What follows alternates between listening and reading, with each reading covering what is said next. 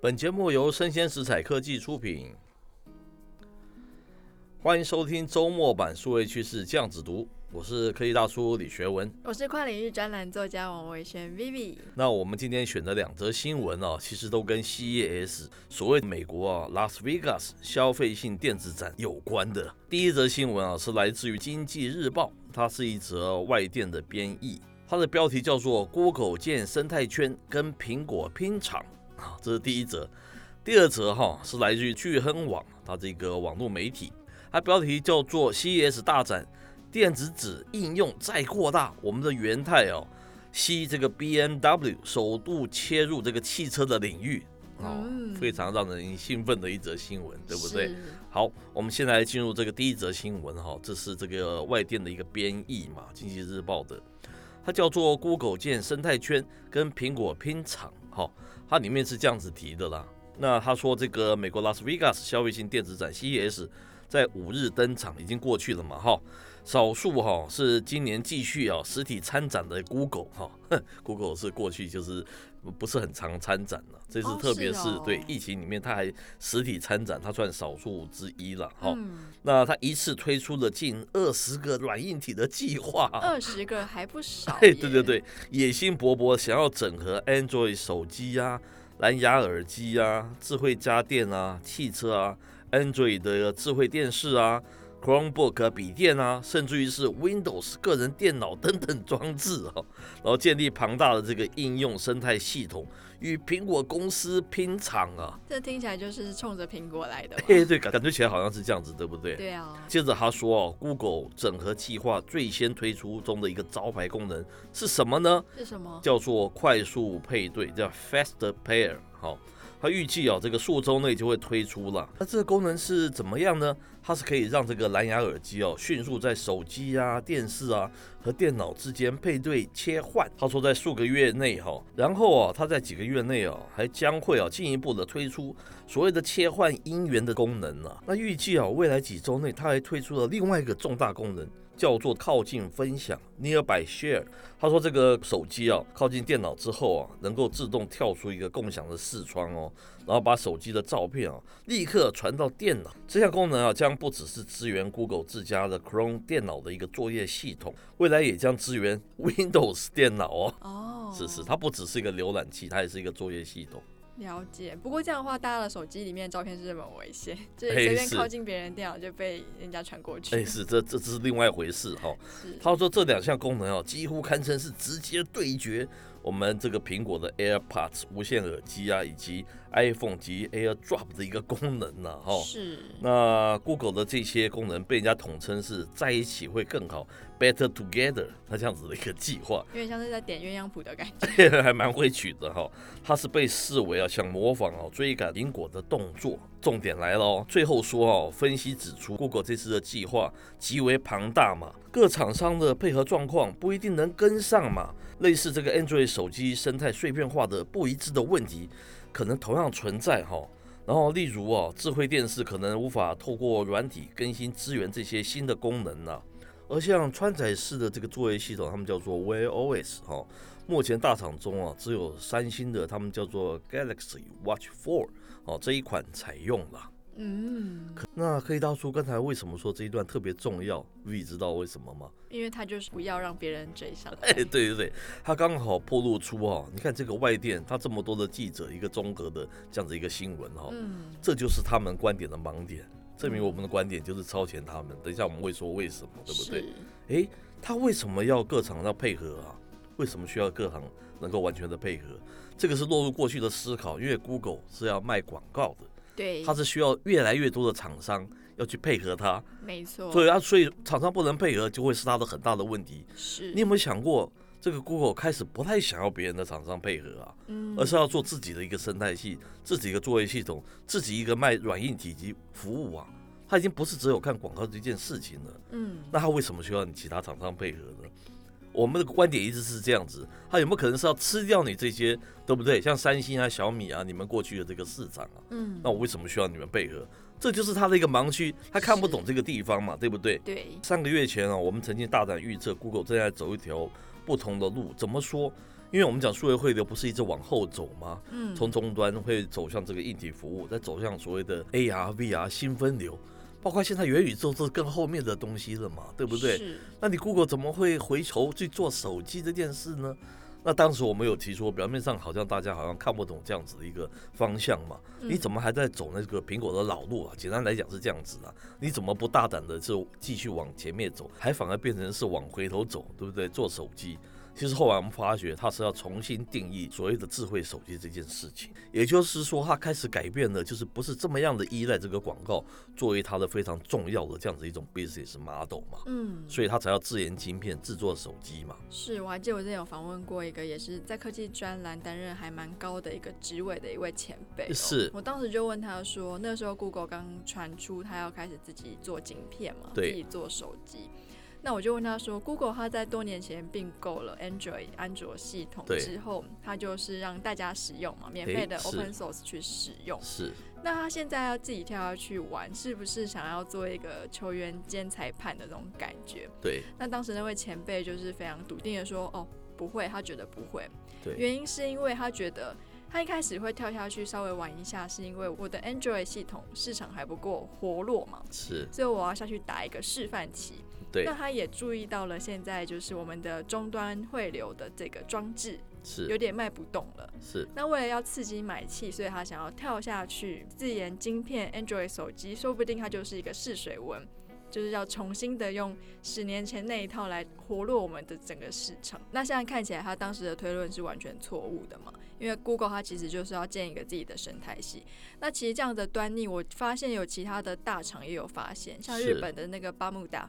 它本来是做家电的他也发现到说，哎、欸，数位汇流好像有一个新的分流要出来了。是，所以如果这个时候大家还就是觉得他们只是要单纯做一个现在我们认为的手机的手机的话，对，那这个观念也要稍微修正一下喽。那、哦、非常好。那我觉得那位前辈讲的就是以前我们的认为的那个情境呢、啊。是。当时那个只要说 Google 要做手机，所有相关的厂商，包括宏达电啊。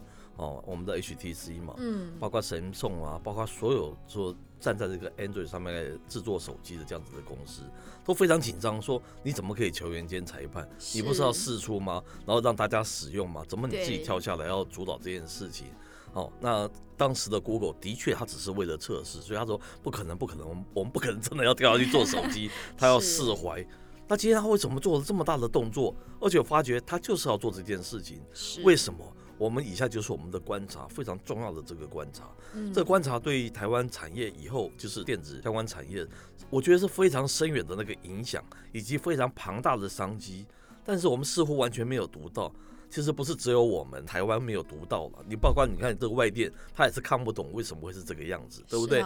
以下就是我们的那个很精彩的一个分析了。第一点，它的潜台词在说，Google 已经认为全球的数位相关应用哦，他们所仰赖的作业系统。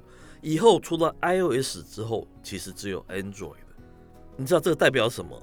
代表未来的一个元宇宙的 AR、VR，甚至于车联网都不可能有新的挑战者了嘛？